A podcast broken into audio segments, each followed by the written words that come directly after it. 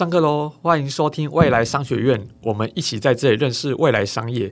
各位听众早安，我是风传媒的记者郭家宏。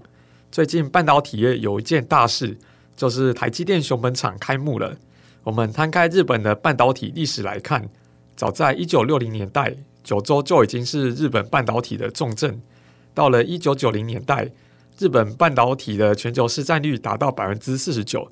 但是之后，日本半导体被台湾和南南韩追上，市占率节节败退。二零二一年跌到只剩六趴。只不过近年有中美科技战和供应链在地化的趋势，加上台积电赴日本设厂，给了日本半导体业重生的机会。今天我们邀请到 DIGITIMES 的社长黄清勇来到我们当中，从地缘政治的角度为听众朋友解析半导体产业趋势。我们现在请社长来跟听众朋友打声招呼。社长您好，嗨，您好，未来商学院的朋友大家好。来，社长您好。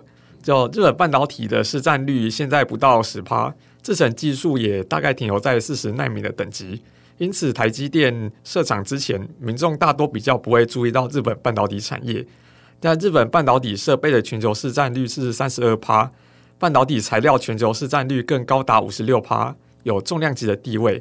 因此，想请社长向读者进一步介绍日本半导体的强项与弱项是什么，以及当今日本半导体的发展重点是什么？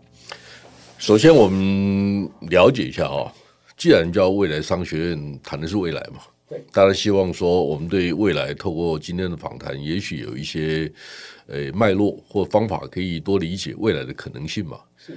那我们都理解一个道理哈，就是你对过去的历史产业发展的历史理解有多深，你可以预测未来的前瞻性就有多远，应该是这么说哈。好，那我们了解一下，就是说半导体怎么来的，机体电路怎么来的？机体电路发明的那一年就是我出生那一年。哦，好，所以我是 baby of IC，应该可以这样讲哈。第二个就是说。呃，我们知道人类的历史经济 GDP 整个真正的成长应该是在二十世纪以后。我最近看到一个报告，他谈到世界货币基金，他谈到说，一九零零年的时候，全世界的 GDP 大概是八百亿美金。然后因为过去是以劳动力为主，所以百分之六十的 GDP 是来自中国印度贡献的，因为人口比较多嘛。好。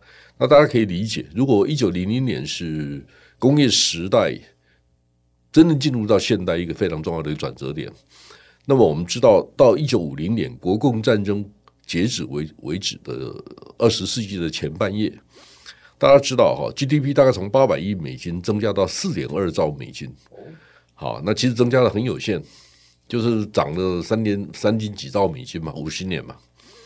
那现在我告诉你啊。从一九五零到一九八零，增加了七点一兆，三十年增加七点一兆，大概一倍。好，那一九八零到二零零九，第二个三十年大概增加到五十兆，就增加的部分就五十兆。所以大家知道，真正扩张是在一九八零年到二零零九年之间。那这段时间也是台湾的黄金时代。那日本曾经有机会在半导体呼风唤雨。他们的确是是一个很成功的一个典范，哈。但后来因为受到政治力的影响，所以有一些改变。为什么这么说呢？大家知道啊，积体电路发明于一九五八年，但是真正成为一个产业是在一九七一年以后。为什么是一九七一年呢？因为一九七一年 Intel 推出了四点零四的 CPU，那是第一个 CPU 微处理器。从那以后呢，微处理器才变成一个系统里面的核心元件。其他以前的半导体哈，都是在像比如说在 IBM、在 Sharp、在 TI 这些公司呢，独立是一个产品，但它没有办法成为一个产业。它真正成为一个产业，影响到周边的产业是一那我刚才讲四零零四这一颗 CPU，一九七一年。那台湾很幸运哈，就是大家知道，一九七零年代是台湾最不好的时代。为什么？因为退出联合国。跟美国、日本断交，对吧？那第二个就是说，那个我们知道，inflation 就是两次的石油危机都出现在一九七零年代。第三个就是台湾本地的条件也是非常的不好。为什么？我们只是过去我们还能赚钱，被称为四小龙，其实跟我们的劳力密集有关。我们靠加工出口去赚钱嘛，我们也没有科技产业嘛。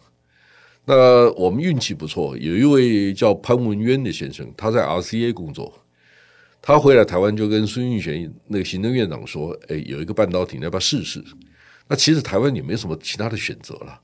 好，大家看到，哎，这个好像是一个未来，因为不知道嘛，没有 Who knows。没有人知道到底有没有多少机会，所以台湾就组织了一个 RCA 计划，到到到美国去学各种技术。好，那他们大概二十几个人，那这些人当中有现在台湾非常知名的，哈，包括蔡明介，包括曾凡成、曹新成，好，还有史新泰，这些第一代台湾电子业的企业家，他们在不同的领域，包括封装测试、设计、制造，甚至光照。都有人参与这个计划，所以这二十几个人都变成台湾的种子团队。台湾在后来半导体之所以能够蓬勃发展，跟这一批人的经验是有关系的。好，那你刚才问的问题是日本哈，日本的半导体业其实一九七六年真正开始起飞。一九七六年的时候，日本人觉得说，诶，好像半导体是个很重要的产品，是个很重要的技术。那因为美国几乎 dominate 寡占了全世界的市场。然后日本人就觉得，哎，这是个有前途的行业，所以由日本政府通产省找八家公司，包括 NEC，包括 Hitachi 富基子这一家公司，这些公司 Toshiba 哈，就一起合作，组织了一个半导体产业发展协同组合。他们在一九七六到一九八零年这四年当中，开发出四千多个专利，然后就竞争力就一下子就超过了 Intel，那 Intel 就开始受到很大的压力。Intel 其实在一九八零年代初期，它的记忆体就开始亏损了，所以 Intel 大概在一九八三年的时候决定把记忆体移转给韩国的三星。好，为什么？因为美国同时做了两件事情：第一个，Intel 更专注在微处理器上面，所以就把个人电脑这个产业发展起来。好，第二个就是说，记忆体透过技术移转的方法分散，然后透过跟美国跟日本政府之间的协商。那时候有半导体协议跟广场协议，这个协议里面就是要让日本让出百分之二十的市场，结果让出了市场，真的拿到机会的不是美国人，是台湾人跟韩国人。好，所以这个都是时间的上面的机缘。另外呢，我觉得台湾还有另一条线应该被 highlight，就是被被特别强调，就是说个人电脑这个行业，大家知知不知道台湾第一家电脑公司是哪一家？您知道吗？第一家。好，神通电脑哦，它是创办于一九七四年，宏基是一九七六年，然后这两这两家公司可以称之为台湾的少林寺武当派，就你知道那个施崇棠啊、林宪民啊、李坤耀啊，都是来自宏基系统的。另外，我们知道神通系统的有现在的联强、杜书武啊，啊，还有很多嘛，还有很多有就林明、林清正啊，哈啊，很多他们都是神通系统出身的，哈，包括蔡丰赐。好，那我想他们对台湾是另外一个系统的影响力哈。那这两个系统的人培养出最多的电脑业的专家或者是企业家。好，其实台湾的电脑业，我开个玩笑讲说，他们有九大门派，你知道吗？神东、宏基之外，哈，还有从那个游戏机、那个计算器出身的。计算器最早的公司是在哪里呢？在人保。啊，人保的许胜雄，他们是做计算器的。那里面有几个很重要的员工，一个叫林百里哦，啊，林百里啦，温温世仁呐，他们都是从人保的计算器的系统出身的。那后来因为火灾还是什么，有人要负责嘛，林百里就离开了人保，去创办了广达，大概是这样的背景 啊。所以有很多的机缘哈，有一部分是这样。那，你刚刚才哦，另外我们可以谈到两家电源管理公司，台达电跟光宝，这是另外两家。那光宝是台湾第一家上市的电子公司。光宝的创办人叫宋公元，他原来第一个工作在哪里？你知道吗？第一个工作在高雄加工出口区哦，做封装测试的公司。然后他后来到台北，到中和的德州仪器工作。那德州仪器准备撤厂，就是把工厂关掉。好，那宋公元觉得，哎，这个工厂还赚钱嘛？他也做得到嘛？他所以就跟那个。呃，德州仪器协商，你要不要把工厂让给我？但保证我两年或三年的订单，那我来试试看。所以光宝是这样起来的。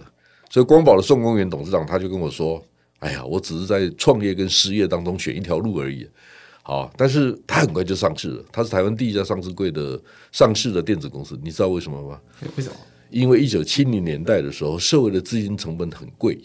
就比如说你，你如果利息是十五趴，好，你你你赚一百块，你要缴十五块的利息，那很高嘛。就最好的方法就是透过社会募资嘛。社会募资最好的方法就是上市啊，就你变成自有资本，你就不用付银行的利息。所以他说，我只是为了降低成本而上市的。所以台湾有很多的机缘。那因为光宝的成功，还有很多公司的成功，所以在社会资本的募集上面，台湾是很成功的。所以我们很多新创公司到现在为止，我们大概有九百四十家上市柜的电子公司，他们现在一年的营业额大概是八千多亿美金。这不包括 Google、Amazon 这些公司在台湾的营业额，跟在台湾他们的 operation。所以你如果全部加在一起，电子业一年贡献的产值应该超过一兆美金在台湾。好，那为什么跟大家谈这个事情呢？就是说，您刚才提到日本现在市占率大概全世界大概八个 percent 左右嘛。好，那日本要回到过去的百分之四十九有没有可能？很难，很难。但是我们先不谈日本难不难，我就说问你另外一个问题：从一九八零年以后，全世界成功的新兴国家、新兴工业国家是谁？一九八零年之后啊、哦，就是有哪些国家可以透过科技的发展而带动经济产业的发展？其实只有四个国家可以说是成功的，除了我们谈到的日本之外，哈，韩国、台湾跟中国大陆，我们都在科技产业上面是利用科技产业的需求或者供给的能力，而创造出整个经济的动能。现在大家知道哈，台湾的 GDP 里面大概有百分之十二点六是来自半导体的贡献，有百分之八点九是 ICT 产业供应链，就鸿海、广达、人保、合硕、纬创这些公司，他们带来的价值大概八点九，所以这两个加起来很直接的贡献就是百分之二十一点五是电子业直接的贡献。那像我们这种公司，我们公司是百分之百靠电子业，好，所以我们公司创造的产值。两百多个人创造的产值是跟电子业息息相关的，所以我们看起来是服务业，但是我们 actually 是服务业跟制造业之间的二点五次产业，我们不是传统的产业。好，所以它的观念就不太一样。好，那为什么谈到这个事情呢？台湾强的地方就是 ecosystem，那日本因为中间在一九八零年代。跟美国之间的广场协议，日美日的那个那个半导体协议，所以造成日本的工业受到很大的重创。我我想大家知道，日本有所谓失落的三十年，有，但是不要忘记一件事情，就是你刚才有提到，哈，半导体在一九七零年代、一九八零年代发展的时候，哈。真正只有美国、日本这些少数的国家是真的一条龙发展的，所以他们不是只有拥有半导体制造业，他们同时拥有上游的材料设备工业，所以这这个也跟台湾不太一样。台湾跟韩国都是半路出家，所以我们的设备材料工业不好，相对来讲哈，不是真的都不好了哈。我们最近几年台湾的设备材料工业也有很不错的进展，我只是说相对于日本基础很扎实，因为日本的基础工业也好。所以你刚才提到日本的材料可能占全世界百分之五十六，设备占全世界三十二，像 Advantest、TEL 这些公司都是设备上面很有名的公司。那包括 Canon，包括呃那个很多了哈。我我想我就不多说了。在日本有很多很不错的设备公司。那好了，你刚才提到说四十纳米以后的技术，日本几乎是没有。所以日本如果下一个阶段，它的汽车工业要发展的时候，它的自驾车的晶片到底跟谁买？它如果没有这些可能的解决方案，它要面对什么样的问题？而汽车对日本、德国都是非常关键的。像一般而言，重点的工业国家，它的 GDP 里面大概有百分之七到十是来自汽车的贡献。如果将来汽车全部变成电动车呢？那现在传统的汽车大概五十颗半导体，电动车大概会到一百五十颗。变成三倍，三倍，然后那个技术的规格也不一样，会更提升。所以将来哈，很多高阶的晶片呢，到底谁来做？自己没有工厂，到底怎么办？好，这些都是将来呃非常重要的环节哈。所以其实台湾的最重要的问题就是说，我们为什么要去研究其他的国家嘛？就是我们希望对自己国内的产业、对政府、对社会有一些好的建议嘛，良善的建议。但是其实我很，犹豫要不要回答这些问题，你知道为什么？为什么？因为每天有一百个人在评论半导体啊，对不对？不超我一个啊。如果你只给我像昨天有个电视来找找我谈呢、啊，我说你们都给我三十秒、一分钟，我不想上电视，因为。复杂的问题没有简单的答案。他说：“社长，你很特别，我们给你六分钟。”我说：“六分钟只能派我的副总，因为你没有给我半个小时、一个小时，我没有兴趣，因为讲不清楚。刚才讲复杂的问题没有简单的答案嘛。第二个就是说我只是帮你背书，我是报社的社长，那我跑到电视台帮电视台的背书的意义在哪里？如果你只给我三十秒，我为什么要给你负给你一个专业的答案呢？所以大家要知道，就是说。”呃，比如说 Chris Me 的那个《晶片战争》这本书写得不错，但他是美国人的观点。我们自己的观点是什么？我们自己的观点里面谈到，我们跟我们跟美国、跟日本、跟德国、跟跟荷兰，甚至跟印度、跟中国之间的关系什么关系？这个事情美国人不会替我们想啊。所以我常讲啊，台湾是美国的边缘政策，但是美国是台湾的核心政策。核心战略嘛，所以我们必须自己有自己的价值主张，去说服美国人嘛，是好，而不是美国人把所有的所有的想法都丢给我们，叫我们照照单全收嘛。所以，我们必须，尤其我们的半导体这么强，但你半导体这么强，你怎么会认为说我们台湾没有自己的想法呢？这些大老板不是我，我只是我不能说我代表这些所有半导体的老板，但是我常常听他们讲话，我们常常一起吃饭啊，甚至我会帮他们上课啊。所以我很了解，就是说他们大概想的问题是哪些问题。那我们可不可以会整一下台湾产业界的一些观念，然后跟大家分享说：哎，产业界是这样想的，而不是道听途说嘛。所以，我我们现在看到每每天在在网红型的人物在谈这些事情的时候，我就说：哎，那我们半导体老板的餐会的时候，会不会看他们坐在餐桌上？好。所以，如果你做你没有在餐桌上，你就是菜单而已吧，就是布林肯讲的。所以我们应该去理解，我们怎么参与，怎么去听，认真的聆听他们到底在讲什么。那你要做对对这个事情做一些判断，你必须有基本的常识跟学养嘛，否则你也做不了这个事情嘛。所以写书对我来讲，就是汇整资料的一个过程。我其实坦白讲，我每一年每一年光是写日记，大概三十五万到四十万字哦，好多。我很习惯啊，我就是看到什么想到什么，我觉得很重要的事，我就把它记录下来，因为怕忘。第二天你的感觉会不一样嘛，所以最好当天做完了，或者第二天一大早早上起来五点钟起来就把文章写好啊。这是这是我的日常的生活，就是是哎哎，那我再接着问下一个问题，是哎，想请教社长，就台积电赴日社。赴日设厂的话，请问这对台湾与日本的半导体产业各有什么好处？会对地缘政治带来怎样的影响？好，我刚才谈到就是说，对全世界来讲，哈，我们从两个角度看这个事情：国际的环境跟台湾本土的环境。哈，从国际的环境，大家都很担心哈，比如说海峡两岸关系紧张，那如果万一爆发战争，那半导体晶片怎么样？哈，首先先跟大家报告哈，全世界晶圆代工市场。这个产业里面，它的产能大概百分之五十五上下是在台湾，所以台湾占全世界百分之六十是很正常的。啊，如果是高阶的晶片，我们占有率甚至高达百分之九十以上，因为都在台积电嘛。好，所以如果一旦海峡两岸爆发战争的话，那高阶的晶片做不出来，数据中心就不要动了嘛，AI 也不要谈了嘛。好，第二个就是说，全世界 ICT 产业的供应链大概百分之七十掌握在台湾手上。真的打仗的话，这个事情影响也很大。那第三个就是说，从运筹体系的角度看这个事情，全世界的海运有百分之四十八经过台湾两边。那您知道吗？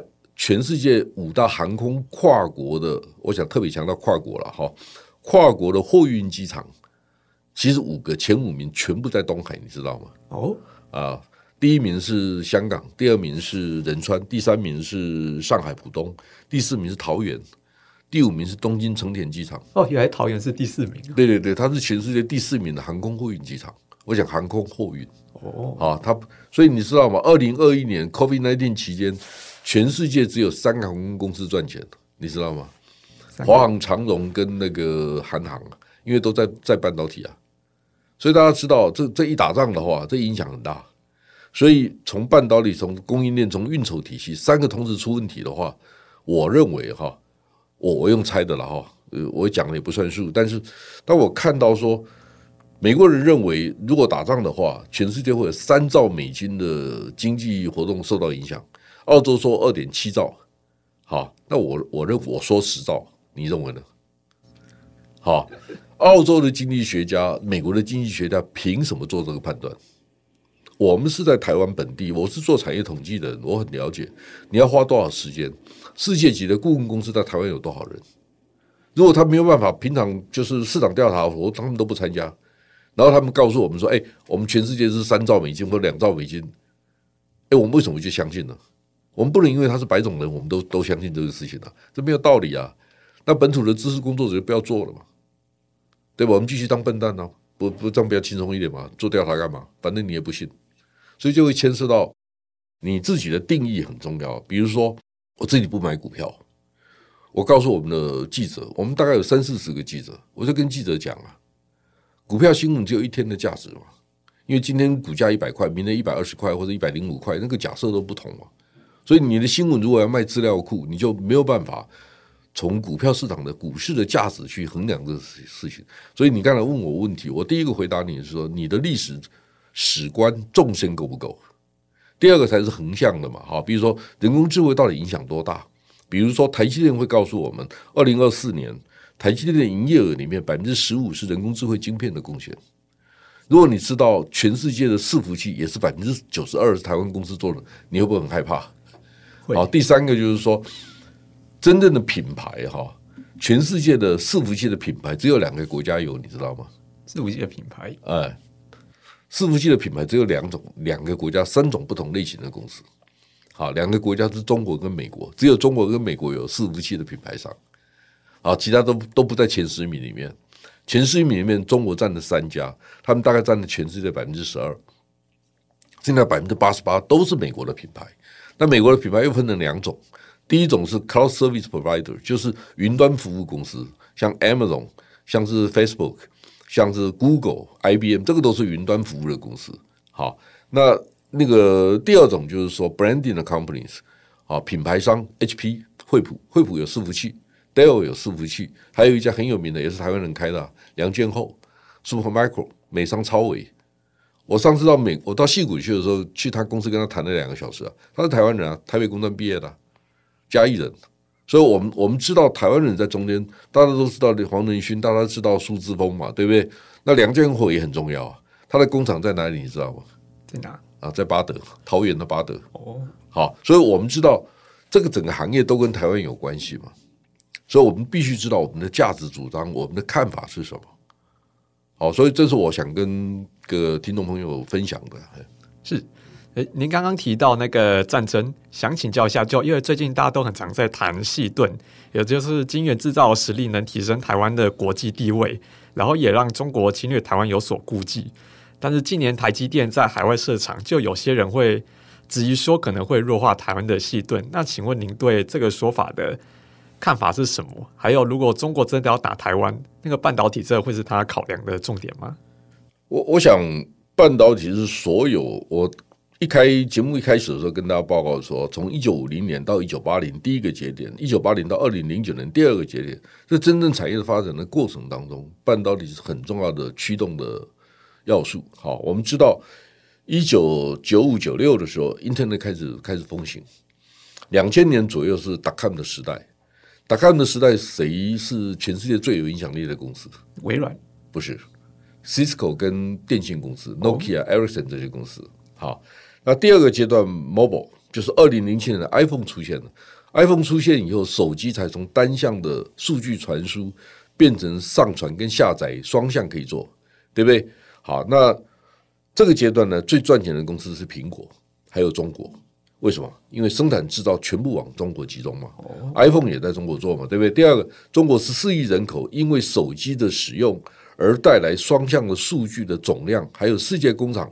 B to B 所带来的数据的总量是世界绝无仅有的，所以二零零九我刚才谈到二零零九到二零一九第三个阶段，这十年全世界的 GDP 增加了二十七兆美金，就十年就是二十七兆美金，中国拿走了九兆美金呢。所以大家想想看，它是爆发性的成长。所以我们看到那个曲线哈，GDP 成长的曲线是一种峭壁型的曲线，一种指数，对指数型的成长的概念嘛，对不对？好，所以二零零九到二零一九这个阶段最赚钱的公司，获利最大的国家就是苹果跟中国，对不对？好，那现在跟大家讲，我们现在慢慢进入 AI 的时代。您知道，二零一八年的时候，苹果成为全世界第一家超越一兆美金的公司，对不对？然后现在已经有八家了。其中两家超过三兆美金，对不对？所以大家知道，苹果跟微软超过三兆美金，那么 NVIDIA 在最近超过两兆美金嘛，对不对？他们都是因为人工智慧而获利的嘛。因为大家开始想象一下，ChatGPT 啦，更多人工智慧的应用，将来，张忠谋说，以后买晶片不是买几万片啊，几千万片，现在买几个工厂，用工厂一个，大家知道。一个三纳米的工厂，两万片月产能的工厂，你可能投资的金额要两百亿美金的，但不是每个国家做得了。所以为什么要答复这个问题？就是说，台湾跟日本之间将来是唇齿相依，因为台湾也没人了。就是我我们去年台湾 IC 设计产产业白皮书是我们写的啊，那个台湾半导体协会委托我们做的这个报告里面，就谈到说。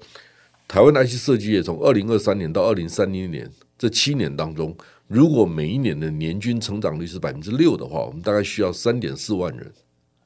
好，那问题来了，台湾 STEAM 啊，Science Technology 跟 Engineering Mathematics 数学工程这种人才，每一年好硕士生能够培养的人数是差不多正好一万人。所以大家开始想象一下，我们需要三点四万人，那我们从哪里来找人？日本也没人，台湾也没人，那我们可能要跟澳洲要人呢。那澳洲人可是来自来自越南、来自马来西亚，所以我们必须有全球化的观念去使用全世界的人才。第二个就是说，大家应该很有自信的去面对。我为什么一开始谈谈产业的发展史？因为台湾运气太好，才有今天。哦。好，就是个人电脑起飞，它带来很多半导体的需求，所以我们有很棒的 IC 设计产业。然后我们把周边的印刷电路板很多行业都串在一起，全世界这是绝绝无仅有的例子。好，另外一个就是说，我们的资金成本比别人低。好，那我问你一个问题：除了中国之外，台湾还有对手吗？台湾的话，就以台湾的立场，台湾没有对手，打遍全世界没有对手，那么谁怕谁？是我们台湾人自己没有自信，就我们到日本、到德国设厂，好像就是掏空台湾。其实不是这样子，我们真的没人了。大概十五年前，张忠谋就跟我讲啊，他说新竹以北没有十二寸长的土地，没有了。那你怎么办呢？我们现在两奈米说谈到高雄，谈到嘉义，对不对？啊，之后呢，我们该盖在哪里？我们可以盖澎湖吗？好，所以我们碰到很多，我们的东海岸可以吗？很难。好，为什么新竹以北没有十二寸长的土地？因为我们没有国营企业，没有台糖，台糖才有大的土地啊。所以这些都是我们的 limitation。那我们人才也不够啊。所以我们是借别人的力量，还是全部要用台湾人？这是观念的问题。好，还有呢，我们的台清交成这些好的学校毕业的学生，他英文就很好吗？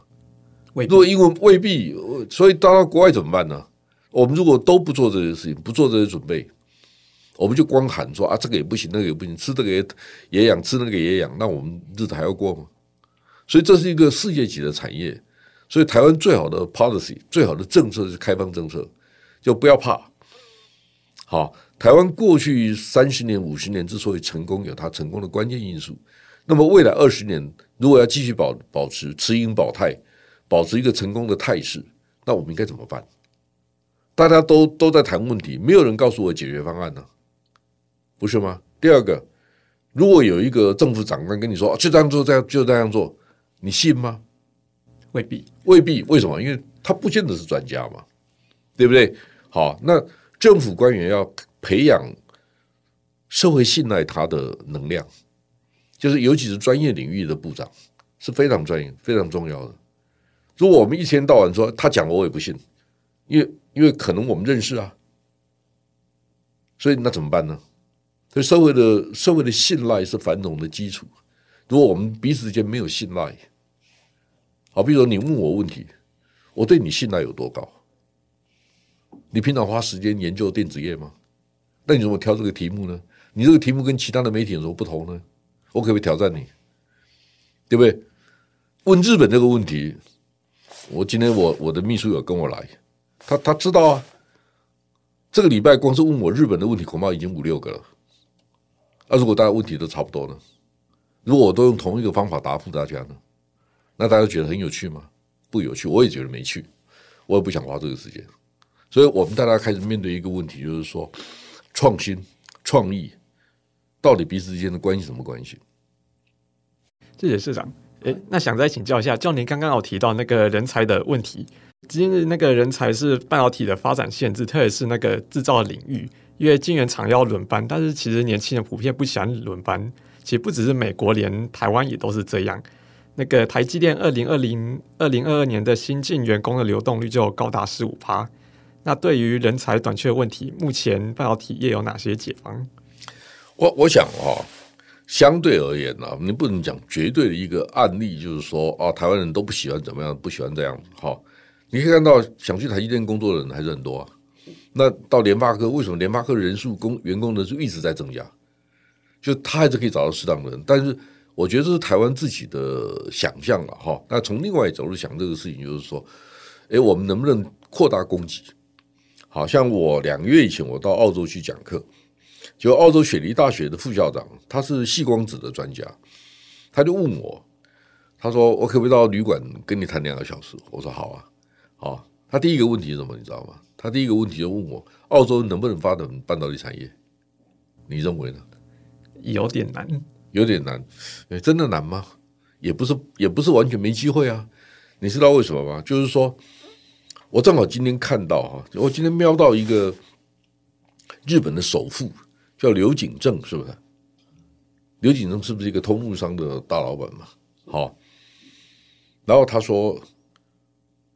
企业经营者最大的风险是尝试。如果你没有 common knowledge，你没有尝试的话，你怎么做决策判断呢？那尝试从哪里来？阅读啊，听课啊。但如果很多大老板说我是大老板，我不要听课，我不用听课我就懂了，真的吗？不可能。好，好，那为什么谈到这个事情呢？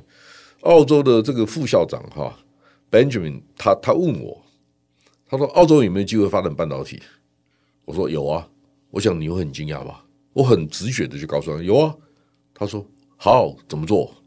好，我就告诉他说，你知道吗？澳洲的经济里面 GDP 大概有百分之三到四是来自教育产业的贡献。所以澳洲澳洲人口有多少？考你一个问题：两千万，两千多万，两千九，啊，比台湾多一点，对不对？好，那问题来了，澳洲有多少个大学生？你知道吗？这个不知道。呃，四十四万人，这是我的常识，我不用查资料。第二个，四十四万人里面有一半是海外的留学生。第三个，澳洲是马来西亚跟越南海外留学生的首选。越南人到国外念书，首先选择的是澳洲，因为澳洲的学费比美国、英国便宜，一样讲英文，为什么不选澳洲？那澳洲的雪梨大学是烂大学吗？嗯，它排名比台大还前面嘛？它怎么会是烂大学呢？好，所以问题来了，他有六万个。我问副校长：“你们学生有多少人？”他说：“我们六万人。”那假设他一半是海外留学生，三万人，那我们能不能想象一下，澳洲大学开办半导体学院？澳洲绝对不是我们对手，所以我们要利用澳洲当成一个跳板，人才的跳板。把东协南亚最好的科技人才全部集中在澳洲，然后雪梨大学跟我们的台清交、成大这些学校交换学生，每一年我们送一千个人过去，我们把英文练好嘛，去那边的半导体学院念书嘛，可不可以？可以。那教授呢？台湾派啊，台湾每个学校派三个人啊，去帮人家把那个半导体学程建立起来，这个事情做不到吗？我们光退休的教授都做得到，而且最后一个，台湾的教授太便宜了，我也在学校兼课啊。一一个一个一个小堂不到两千块，哦，这个很不合理的事情。如果你教半导体一个小时不到两千块，那真的是社会公益啊，对不对？我们的我们没有这么便宜啊，不可能啊！我我们搞了半天，我们要整理整理那个教材，然后呢还要回答。哦，我记得我去年还改考卷，我在台大国际所兼课的，还有六十个学生，六十来个学生，结果我他们很多是研究生，对不对？我还规定他们那个期末考考卷哦，不能超过两千字，因为我看不完。六十个考卷都你改啊？哦，我自己全部改完了，我答应他们全部改完了。好，那问题来了，我算一算我的时薪大概比照统一超商，店长跟店长可能差不多啊，这样这样公平吗？不公平，当然不公平了。那我们社会又想要半导体，又想要找好的老师，我吓死了。我教了一个学期以后，我说我明年不这样教了，我受不了，因为我可能六点二十的课讲到九点十分，三个小时，我晚饭都没得吃哎。当然不是为了赚钱去，我是说这样不合理。你得有一个合合理的工作环境，大家才能奉献嘛。你不能讲你是特例吧？我当然可以靠别的赚钱，我不用靠这个赚钱，没有错。但你如如果是教授呢？他六十五岁，他说：“哎，一一个小时只有一千五百块，你教授要去教吗？那我退休就好了，我去种菜去了。”他他都不干的，对不对？但是我们现在知道，我们的健康余命长的人很多啊，有很多教授身体很好啊。六十五岁退休，好可惜哦。那如果他们继愿意，而而且是由衷的愿意继续奉献，他送到澳洲行不行？是。所以我们需要很多好的 program。我们是大饼挂在脖子上饿死的人，不是吗？是。好，所以我们应该把把教育人才的短缺当成机会。因为这个正好是其他国家想移在台湾的部分。如果我们台积电、联电、联发科这些公司愿意到澳洲跟雪梨大学说：“哎，那我们给你打包票，每一年来这边招聘五千个人，行不行？”他们讲英文啊，所以我们相对容易啊。所以办法是人想出来的，只是大家都不想而已嘛。然后大家都骂这个也不行，那个也不行。那你告诉我行的是什么？对吧？对。那我跟您请教最后最后一个问题。就您最近写了一本书，叫《决胜系纪元》。这本书以半导体八强经典赛为主轴，介绍全球半导体前八强的国家，也就是美国、台湾、韩国、日本、欧洲、印度、中国，还有一个外卡竞合关系。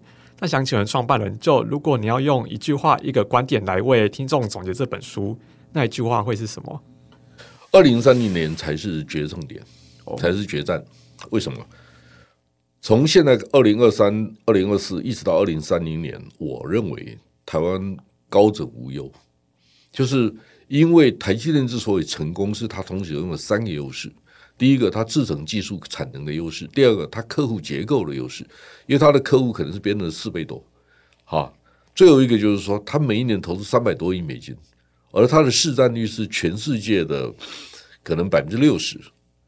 所以，其他第二名的公司只有它四分之一到五分之一，它不可能投资跟台积电一样多的金额。所以，台积电拥有结构性的优势，台积电的优势也是台湾的优势嘛？是对不对？所以，你要接一个客户，你要说服一个客户，因为先进制程大概都需要两年。那么，你现在看到订单大笔的移动吗？移动到他的竞争对手吗？看不到吗？对不对？所以。短期间之内，包括德国的工厂、美国的工厂、日本的工厂，短期间之内要能大量生产，然后对台湾的核心造成威胁。我想，二零三零年以前，应该就算有，也不严重。所以，真正的决战是我们现在能不能累积优势，继续让台湾在二零三零年以后还可以继续拥有非常明显的领先优势。那那个策略是什么？我们应该谈二零三零年以后的策略，不是谈现在。现在你又不是台积电的。当家的，你管那么多干什么？现在谈的是业务，就是你有没有接到订单啊？人工智慧 AI 晶片，黄仁勋会不会跟张忠谋常常通电话？这个是现在大家关切的问题。但我关切的问题是，二零三零年以后，台积电如何持盈保泰，继续维持它应该有的世界级的竞争力？我想这是台湾社会关心的问题吧。是。好，今天谢谢社长精彩的分享。我们未来商学院下次再见，拜拜，拜拜。